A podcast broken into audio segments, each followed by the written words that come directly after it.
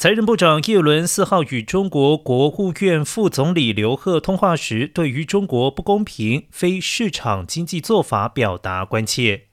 财政部声明中表示，两人讨论了美国和中国的总体经济和金融发展，以及在商品价格上涨以及粮食安全挑战之下的全球经济前景。叶伦部长坦率地提出关切的问题，包括俄罗斯与乌克兰战争对全球经济的影响，以及中方不公平、非市场经济做法。至于中国官媒新华社则报道，刘鹤应约与叶伦热线。中方对美国取消对中国加征关税和制裁、公平对待中国企业等问题表达关切。据媒体报道，美国总统拜登将在近期内宣布调降部分中国商品关税。熟悉内情人士指出，拜登近几周一直在考虑这件事，可能在本周公布决定。